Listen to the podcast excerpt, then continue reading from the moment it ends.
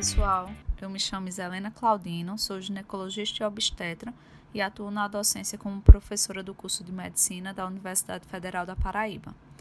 Gostaria inicialmente de dizer que me sinto honrada com o convite realizado pela equipe do Café com Medicina e por terem me designado para falar sobre um tema tão especial para mim e extremamente essencial no contexto da saúde da mulher, que é o rastreamento do câncer de colo do útero. Mas, antes de falar especificamente sobre o rastreamento, é importante levantarmos um questionamento sobre a incidência da doença. Você sabia que no Brasil, com exceção do câncer de pele não melanoma, o câncer de colo do útero ocupa a terceira posição entre os mais incidentes nas mulheres? Pois bem, essa incidência expressiva nos mostra que, apesar de ser um câncer ginecológico evitável e curável, os dados revelam a preocupante realidade da doença no país.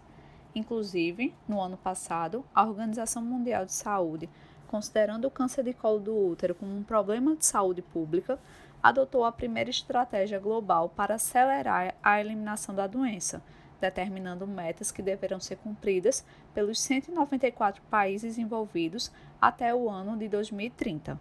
Ficaremos então na esperança das vidas de mulheres que poderão ser salvas por essa iniciativa histórica.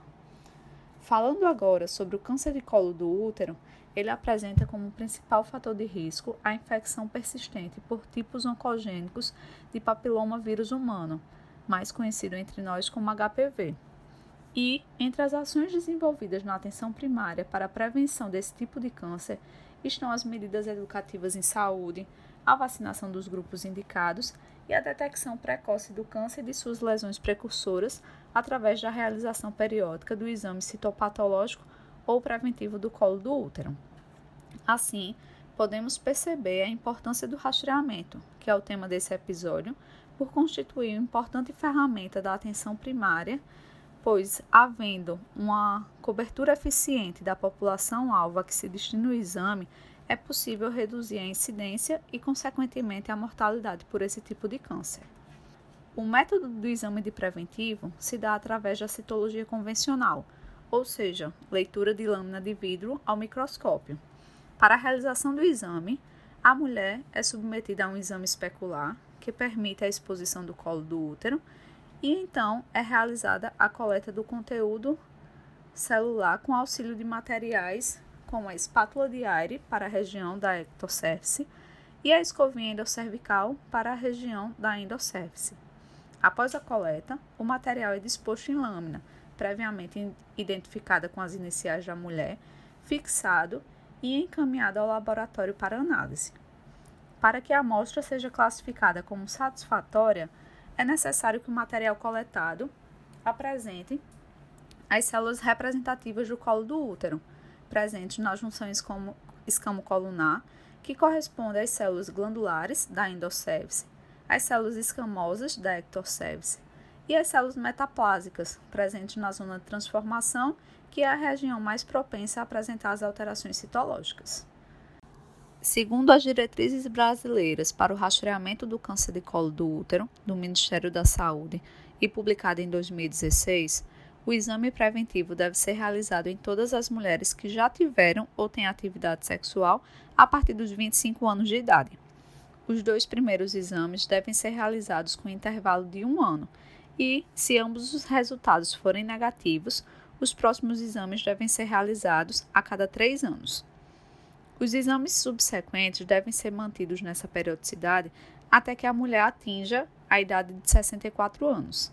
A partir dessa faixa etária, as mulheres que não tiverem histórico de doença neoplásica pré-invasiva poderão interromper o rastreamento se, somente se, tiverem pelo menos dois exames negativos consecutivos nos últimos cinco anos.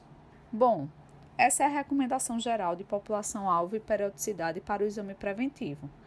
Mas aí você pode estar se questionando: será que todas as mulheres se enquadram nessa recomendação?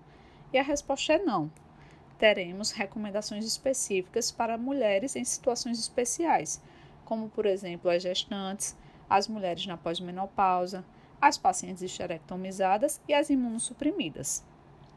Na gestação, o rastreamento deve ser oportunístico, ou seja, deve ser oferecido aproveitando-se a ida da mulher à atenção primária para a realização do pré-natal. Já nas mulheres no período pós-menopausa, que vivenciam um estado hipoestrogênico, teremos uma atenção particular para a coleta do exame. Nelas, a atrofia pode mimetizar lesões precursoras, gerando assim um resultado falso positivo. Nesse caso especificamente, a fim de evitar essa situação, a orientação é que seja realizada a estrogenoterapia tópica prévia à coleta. Para outras mulheres em situação especial, como as pacientes esterectomizadas, a recomendação vai depender basicamente de três elementos.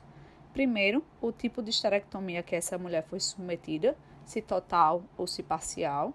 Segundo, o motivo da realização do procedimento, se foi determinado por uma condição benigna ou maligna e terceiro, referente aos resultados apresentados em exames anteriores.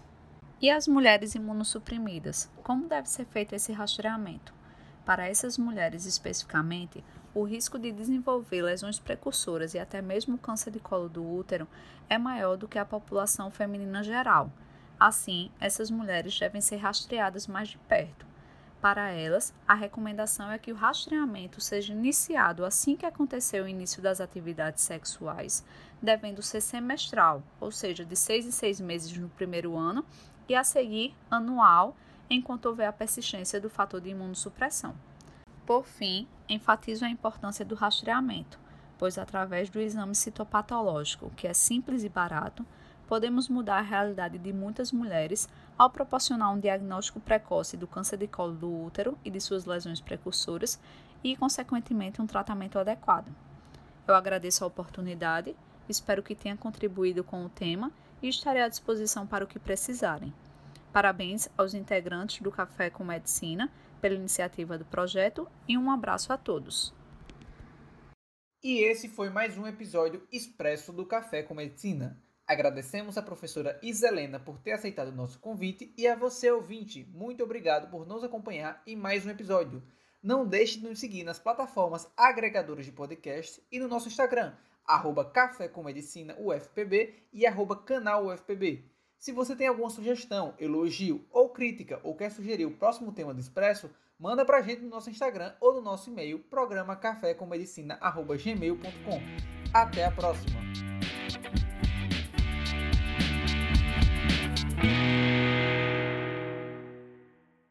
Esse programa contou com edição de Eduardo Henrique, sonoplastia por Nelson Lima e direção de Luiz Henrique.